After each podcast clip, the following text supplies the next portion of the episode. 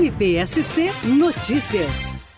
Hoje, com o prefeito municipal, secretários, Corpo de Bombeiros, CDL e também com outras entidades, como por exemplo a Associação de Comerciantes do Mercado Público, onde ficou ajustado várias obrigações e vários prazos.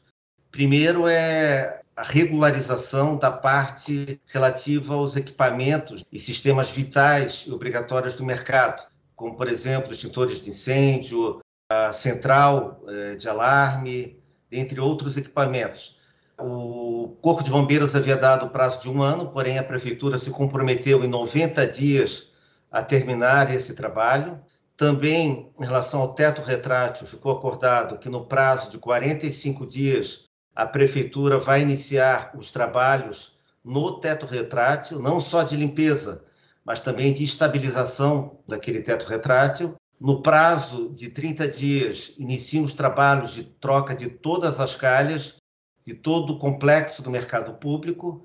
Também no prazo de 30 dias, a Prefeitura vai nos encaminhar a avaliação do sistema estrutural, tendo em vista as várias reclamações de queda de reboco nas estruturas ali do mercado. Em 30 dias será feita essa avaliação estrutural por uma empresa contratada pelo município e também no prazo de 30 dias a avaliação de todo o sistema elétrico e hidráulico do mercado, que também será encaminhado ao Ministério Público. Com isso, espera-se que até o final de dezembro tenhamos todas as obras já concluídas, inclusive com atestado de funcionamento de habites definitivo por parte do bombeiro.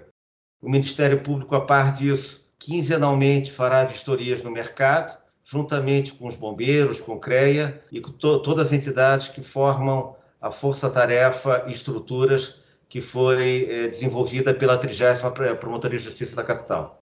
O que se tem agora é um alvará precário do Corpo de Bombeiros, né, de uma obra, de uma edificação que se encontra em regularização.